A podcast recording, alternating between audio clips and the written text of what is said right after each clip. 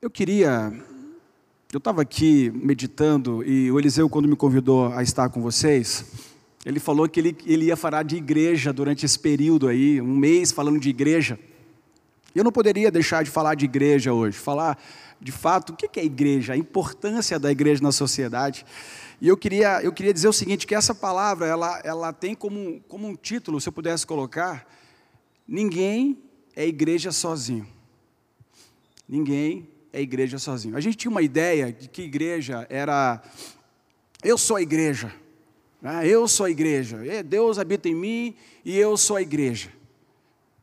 Na verdade, não é bem isso. Nós vamos ver isso com alguns textos aqui, vamos decorrer isso. Então, abra comigo aí Atos 17, versículo 24.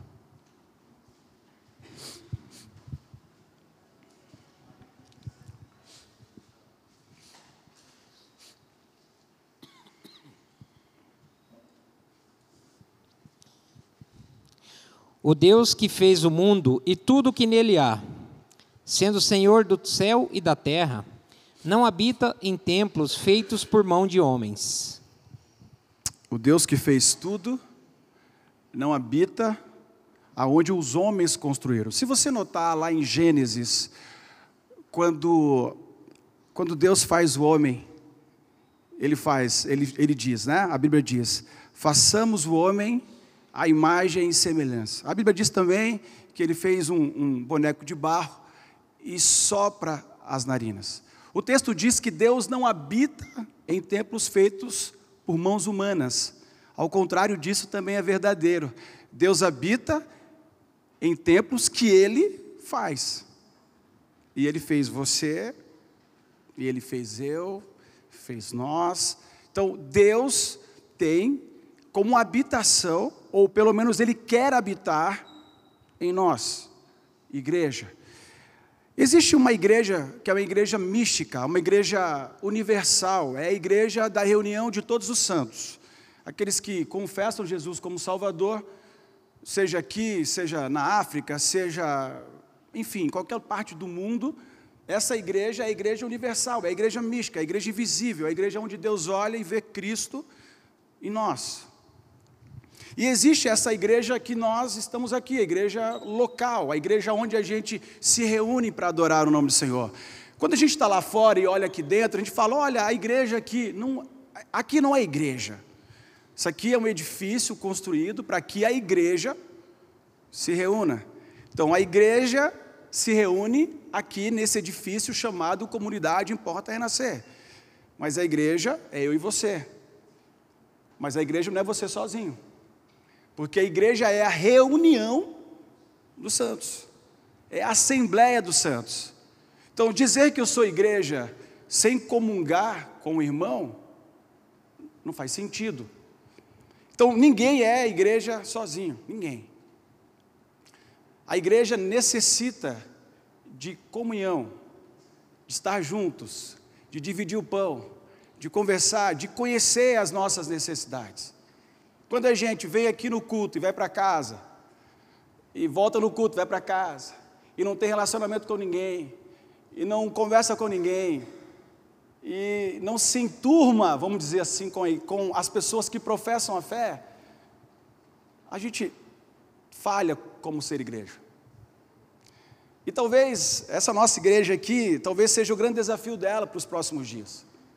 É a gente se aproximar mais, é a gente estar mais juntos, é a gente estar é, é, partilhando das nossas dificuldades como igreja.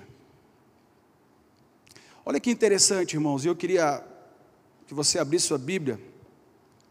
Abra comigo é, em Mateus 18, 20.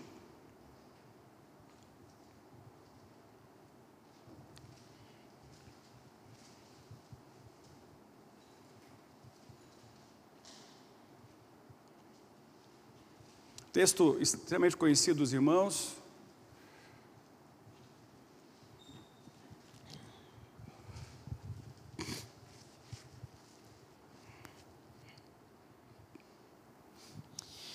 Porque onde estiverem dois ou três reunidos em meu nome, aí eu estou no meio deles. Você pode ver que Você pode ver que Deus não habita apenas, Deus não está no meio de uma só pessoa. Moisés, mas Ele habita em mim, amém. Mas como igreja, você é casa de Deus, mas como igreja é uma reunião. É dois ou mais pessoas. Eliseu contou uma, uma ele fez aqui uma, uma cronologia né, do homem até a criação da igreja. De fato, Deus tem um projeto de voltar a se relacionar com o seu povo. Lá no Éden, veio lá o pecado, houve esse, esse rompimento da, da relação entre Deus e o homem. E Deus ele começou a, a, a, tentar se relacionar com, com o homem de todas as formas. Ele tentou se relacionar através da tenda, do tabernáculo, depois veio a construção do templo, e Deus querendo de todas as formas voltar a se relacionar com o seu povo, porque o seu povo muitas vezes não ouvia, não obedecia, não entendia nada. E Deus, a sua fúria, o seu amor furioso, tentando voltar a se relacionar com a igreja, era o tempo passava, a história, a história corria e Deus tentando, de todas as formas, voltar a se relacionar com o seu povo. Essa é a história de Deus. É Deus tentando se relacionar conosco, porque lá no começo do Éden, a Bíblia diz que Deus ia, ia conversar com o homem. Deus, Deus ia, ia estar com o homem. Ele gosta dessa relação com o homem. Então Deus ele, ele, ele sempre vai buscar um relacionamento com você. Mas a expressão desse relacionamento de, dele conosco é, é isso aqui. Porque eu me relaciono com ele, eu me relaciono com a igreja. Deus tem um amor furioso e Ele jamais vai desistir da igreja. Eu digo que existem dois projetos interessantes e talvez os mais importantes para Deus. Um se chama família, o outro se chama igreja. Agora note, igreja é uma família e família é uma igreja. Ou seja, na sua casa, com seu, com seu cônjuge, com o seu filho, ali é uma igreja. Ali é a reunião de todos que professam a fé. E onde estiver dois ou três reunidos em nome dele, ele está ali. Então, o projeto de Deus para nós, família, igreja. E ele tem esse amor furioso. E ele não desiste disso. Abra comigo Oséias, capítulo 11, versículo do 1 ao 4.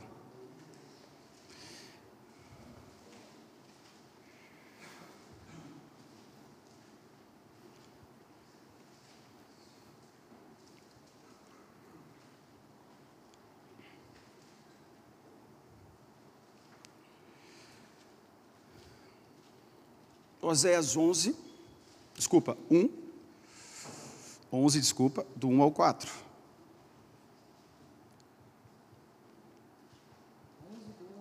Perfeito.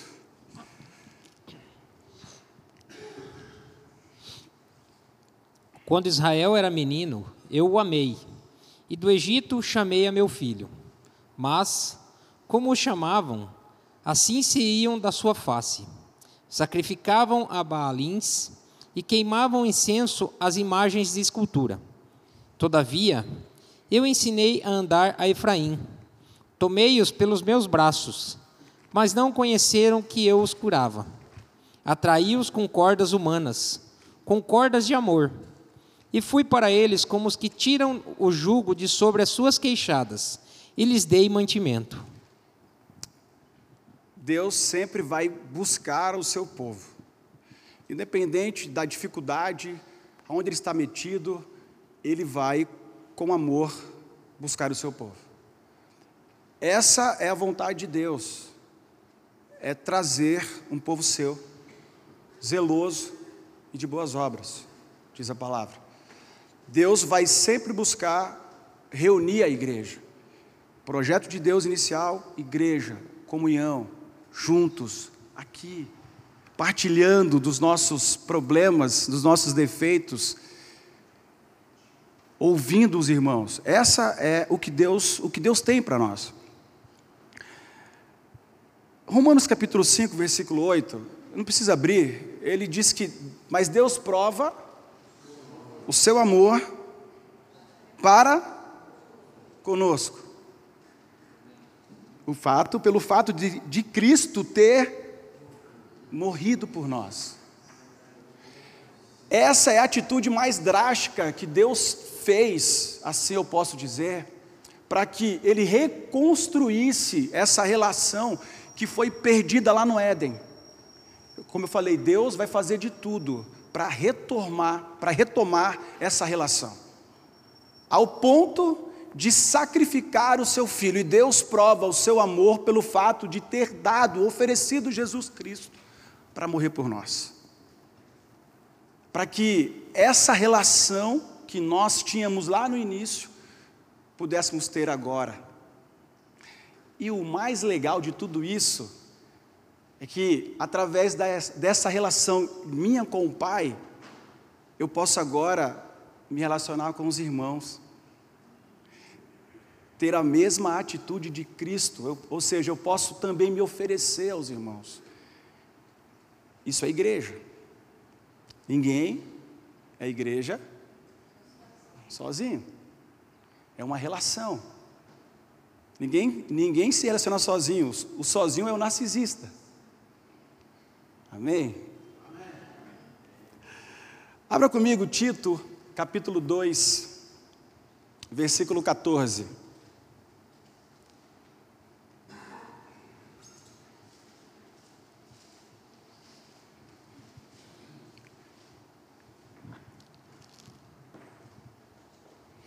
Queria enfatizar com o Tito, no capítulo 2, versículo 14, a mesma ideia do que eu li no, no verso anterior. A ideia de que Deus vai fazer de tudo para que nós voltássemos para Ele. Tito 2, 14. O qual se deu a si mesmo por nós, para nos remir de toda iniquidade e purificar para si um povo seu especial zeloso de boas obras. Eu gosto muito desse texto porque ele, ele, ele fala que, que povo que é que Deus está, está trazendo, que é um povo zeloso, né? um povo exclusivo seu, mas que tem boas obras. A igreja, ela caminha pela fé. Caminha pela fé. Mas no caminho, no caminho, ela tem boas obras. Tiago vai dizer que a fé sem obras é morta. Ele vai dizer: Olha, me mostra, mostra a tua fé, que eu mostro as minhas obras pela fé. Então, o povo de Deus, a igreja de Deus, ela precisa ter boas obras. Amém? Amém? E Tito vai dizer isso. Quer dizer, desculpa, Paulo vai dizer isso, escrevendo a Tito. 1 Coríntios capítulo 6, versículos 19 e 20.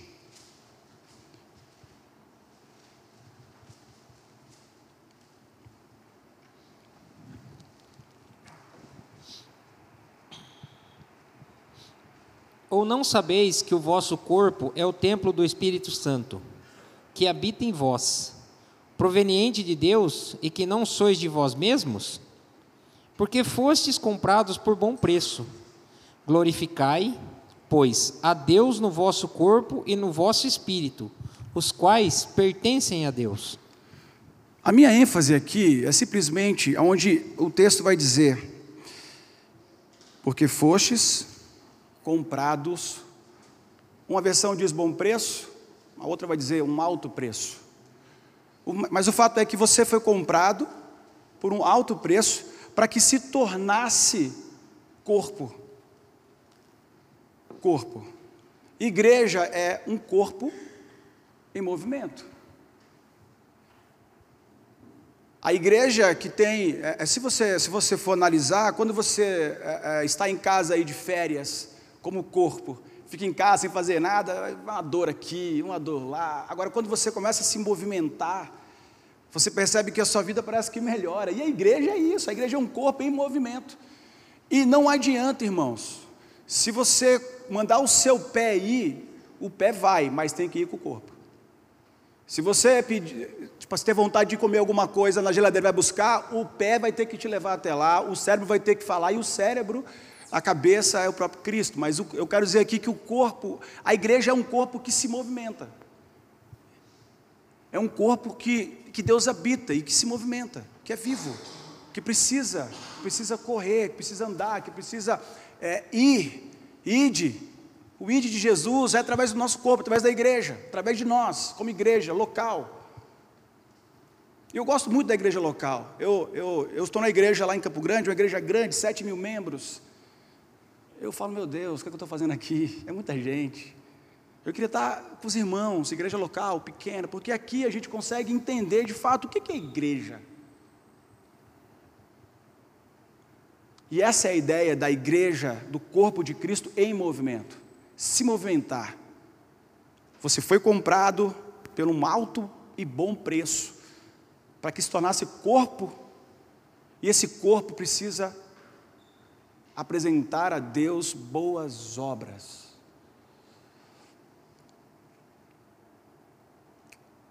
Eu gosto muito de, eu não gosto de usar essa palavra, mas vou usar. Nós, como igreja local, eu como igreja de Deus, nós temos algumas responsabilidades. Talvez nós, é, são várias, são muitas responsabilidades, muitas, muitas.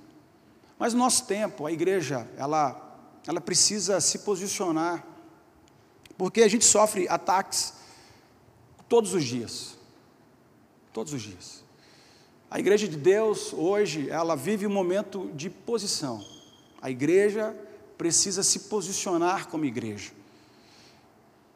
A igreja precisa andar de fato como a igreja primitiva andou, se posicionando, defendendo a verdade.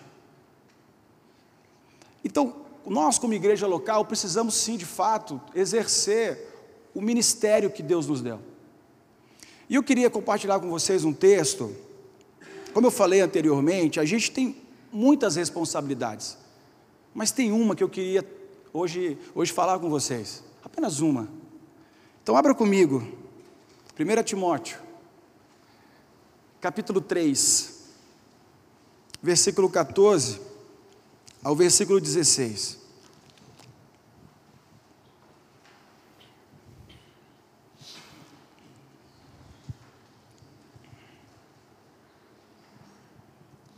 Escrevo-te essas coisas, esperando ir ver-te bem depressa. Mas, se tardar, para que saibas como convém andar na casa de Deus, que é a igreja do Deus vivo, a coluna e firmeza da verdade. E, sem dúvida alguma, grande é o mistério da piedade. Aquele que se manifestou em carne foi justificado em espírito, visto dos anjos, pregado aos gentios, crido no mundo e recebido acima da glória. O apóstolo Paulo escreve a Timóteo, onde ele estava na igreja de Éfeso, e ele tem uma coisa aqui que eu acho interessante, eu quero ler de novo. Escrevo-te essas coisas, esperando ir ver-te em breve, para que, se eu tardar, fique ciente de como se deve proceder na casa de Deus. Claro, Paulo faz uma afirmação chamando que aquela reunião de santos, não é igreja local, lá não tinha templo, irmãos. Importante que você saiba disso. Era uma reunião na casa, nas casas. Olha, na casa de Deus, que é a igreja do Deus vivo. Então, a reunião dos santos, essa casa que nós somos, é a, é a igreja do Deus vivo. Você é a igreja. Você é propriedade exclusiva de Deus, povo santo. Você é a igreja. Agora, olha o que ele diz, e que nós precisamos ficar atento a essa, a essa, a essa frase, que é a igreja do Deus vivo, coluna e baluarte da verdade.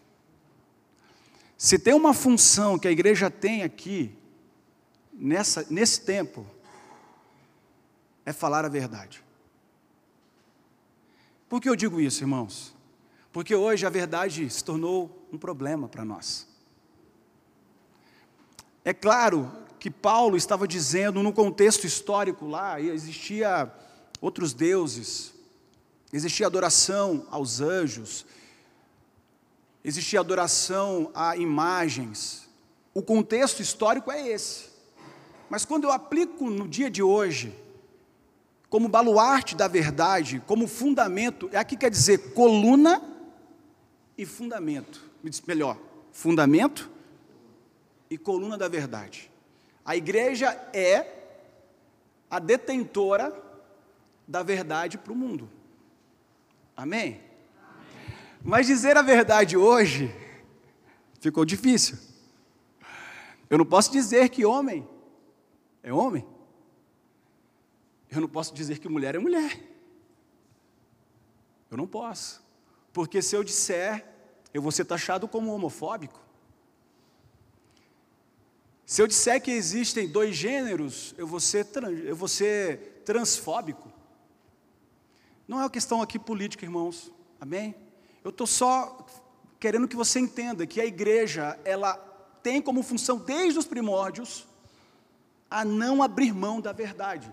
Ela é fundamento e coluna da verdade. Se tem um lugar onde a gente tem que olhar como verdade, é a palavra de Deus. E a igreja é detentora disso. Então Paulo faz um alerta: olha, vocês que são a igreja do Deus vivo, vocês são baluarte, vocês são fundamento da verdade. Abra em Judas, no versículo 3, lá é só um capítulo.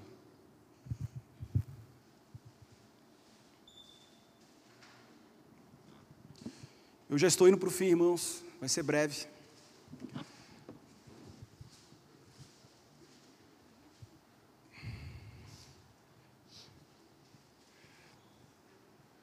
Vamos ler só o versículo 3 de Judas. Amados, procurando eu escrever-vos com toda a diligência acerca da salvação comum, tive por necessidade escrever-vos e exortar-vos a batalhar pela fé que uma vez foi dada aos santos. Irmãos, fazia pouco tempo que Jesus tinha partido, e Judas escreve isso para dizer: olha, irmãos, amados, quando empregava toda a diligência em escrever-vos essas coisas, quando eu pensei em escrever essas coisas sobre salvação para vocês, é o que Jesus está dizendo. Quando eu pensei nisso, foi que me senti obrigado a corresponder-me convosco, exortando-vos a batalhardes diligentemente pela fé que uma vez foi entregue aos santos. A igreja, naquele tempo, da mesma forma, sofria ataques, ataques à, à, à verdade estabelecida por, por Deus, através de Jesus Cristo. E Judas se posicionou dizendo: Não, peraí, eu preciso escrever aos irmãos, às igre à igreja, de que eles precisam batalhar, eles não podem abrir concessões, porque se abrir concessão vai dar problema lá no futuro, e está dando. A igreja precisa sim batalhar pela verdade. Nós precisamos amar a todos, a todos, porque todos, todos carecem, todos carecem do amor e da salvação de Deus, todos. Mas todos também precisam ouvir a verdade de Deus. E nós, como igreja, como, como responsabilidade de como igreja, nós precisamos não abrir mão disso. Porque os, lá no início, lá na igreja primitiva, eles entenderam que é necessário. E o diabo, irmãos, eles não colocam coisas muito abertas, eles são, ele é sutil. Ele vai colocando coisas pequenas dentro do nosso meio, sabe? Coisinhas minúsculas. Mas Judas diz, é diligentemente. Essa palavra quer dizer, não deixa nada, nada fora da verdade. É como se fosse você pegar lá a tua casa e, e você vai à casa e depois ainda passa o aspirador, para não deixar nada de errado, nada de sujeira, porque é diligentemente que nós devemos batalhar pela verdade da fé. Essa é a função da igreja. Outras funções nós temos, e é verdade, mas eu quero tratar com isso com vocês hoje. A igreja precisa ter, ser corajosa, a ponto de, como, como eu falei para vocês anteriormente, o irmão morrer por uma verdade. Eu sei que é difícil, eu sei que eu, eu, eu acho que eu não sou capaz de fazer isso. Deus sabe, Deus conhece meu coração. Mas existe, existe um, é, um desejo de fazer isso. E aí é Deus capacita a gente para fazer. Amém? Eu queria mais um texto, e eu estou indo para o final já.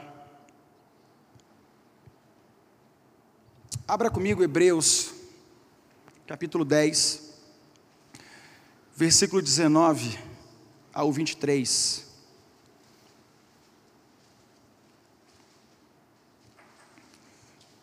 Na verdade, vai ser do 10, do 19 ao 25, irmãos. Vamos correr aqui para não, não atrasar. Tendo, pois, irmãos, ousadia para entrar no santuário pelo sangue de Jesus, pelo novo e vivo caminho que ele nos consagrou pelo véu, isto é, pela sua carne.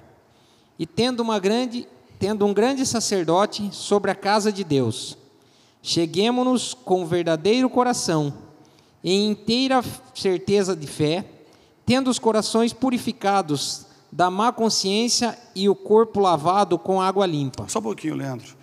Irmãos, do 19 ao 23, aqui ele mostra o que Jesus fez através do sacrifício dele, o que nós hoje podemos, o que nós alcançamos, de fato. Hoje nós temos livre acesso ao Pai.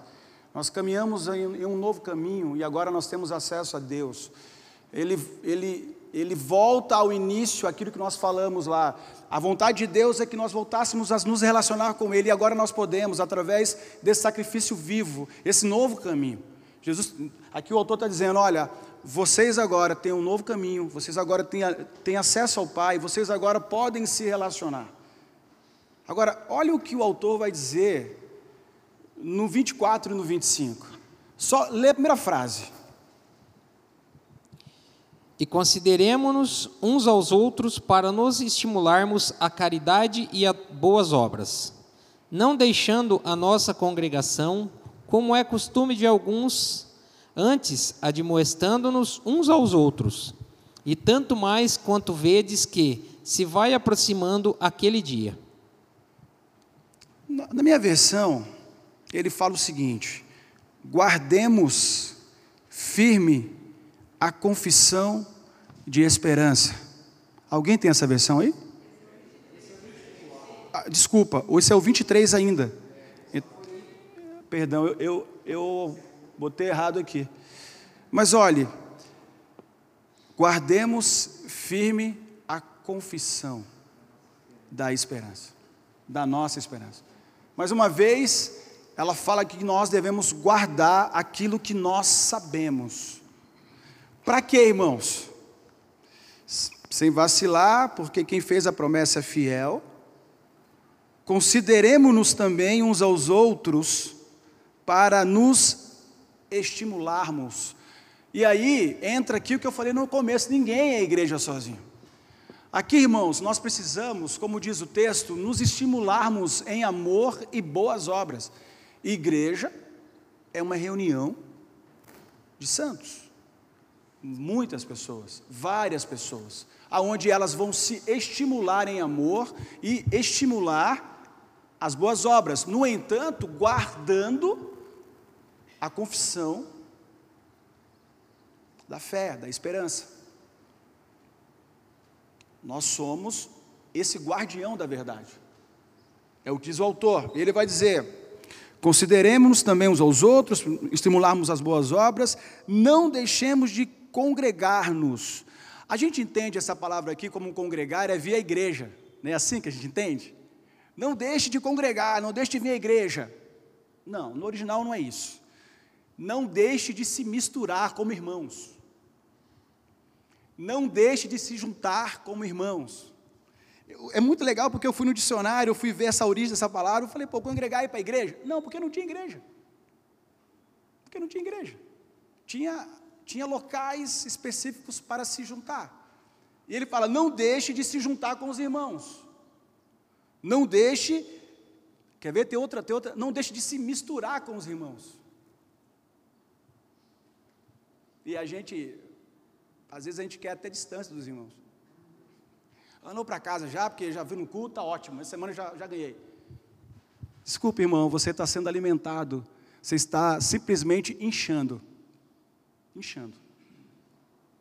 Porque você precisa usar essa palavra de fé para estimular os irmãos no amor e nas boas obras. Então, igreja, ela é um corpo em movimento. Ninguém é igreja sozinho. Amém? Amém? E quero finalizar com vocês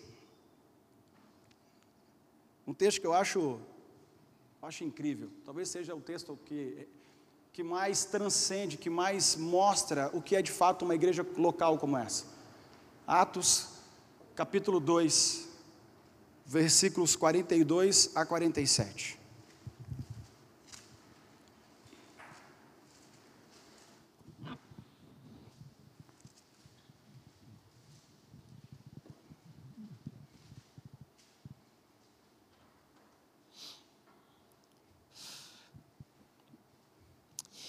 E perseveravam na doutrina dos apóstolos, e na comunhão, e no partir do pão, e nas orações e em toda a alma havia temor.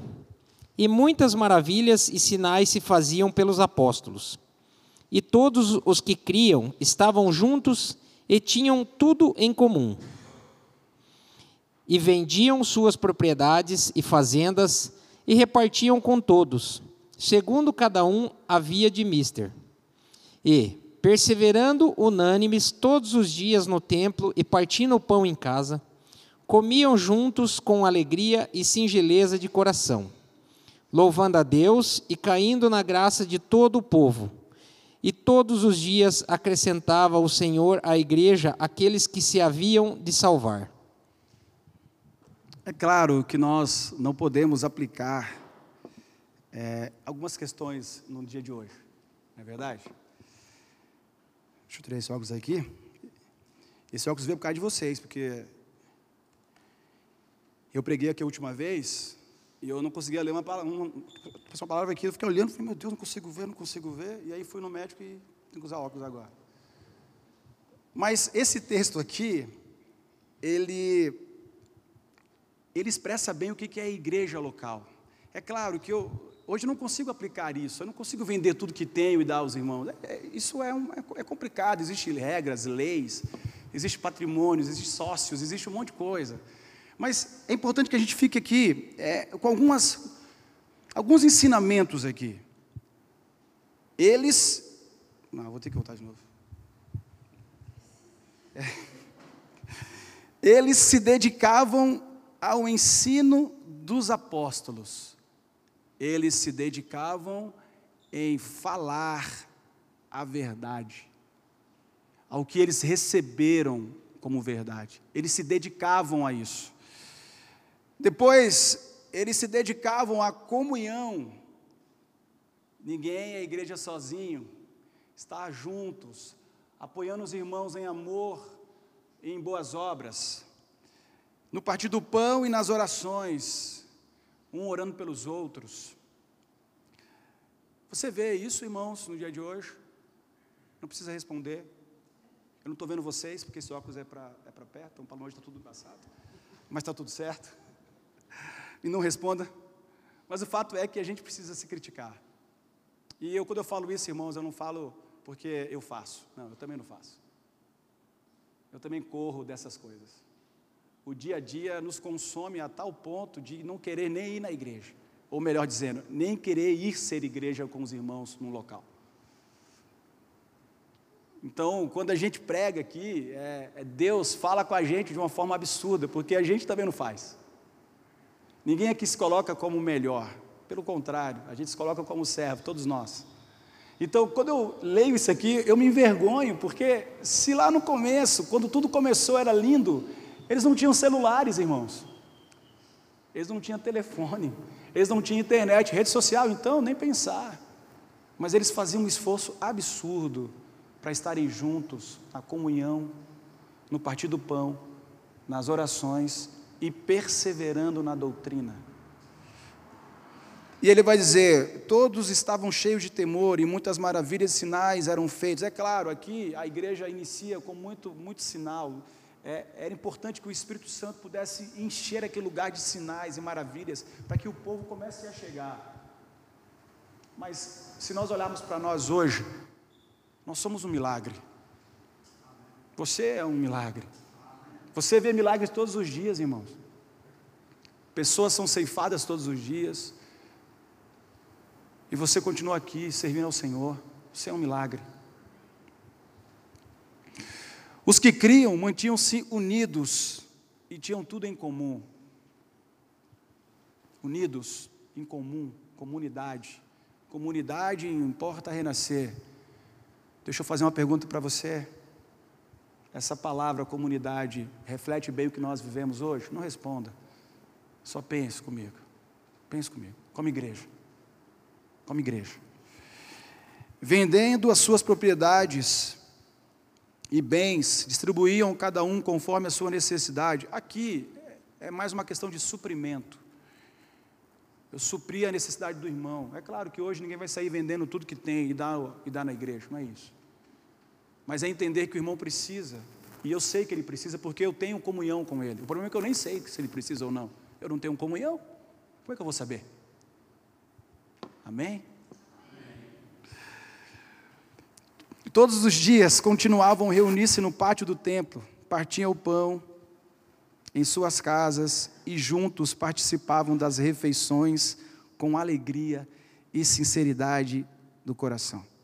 Louvando a Deus e tendo a simpatia de todo o povo. É uma igreja que era simpática ao povo, de tão unida que era. Que bonito que é aquilo, né? Os irmãos ali, aquelas pessoas reunidas, amando uns aos outros e servindo uns aos outros. O povo começava a ver e dizia: Meu Deus, tinha a simpatia do povo. Hoje a igreja é tida como chata. Como, né? Um lugar que ninguém quer ir. Mas o amor, o amor que era nesse lugar, nesse, nesse tempo, era tão lindo que tinha simpatia da, da sociedade de forma geral louvando a Deus e tendo a simpatia de todo o povo, e o Senhor lhes acrescentava diariamente os que iam sendo salvos. Irmãos, eu queria finalizar a minha palavra dizendo que nós precisamos sim, de fato, ter uma atitude como igreja.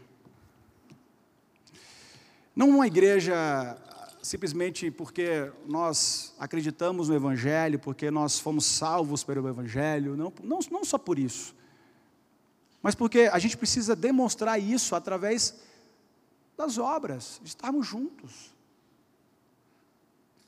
Eu volto a dizer, essa fé que nós, que nós temos, essa fé que a gente diz que tem, mas ela, ela, ela não sai daqui, ela não vai, a gente não se reúne, a gente não fica juntos, a gente quer distância muitas vezes.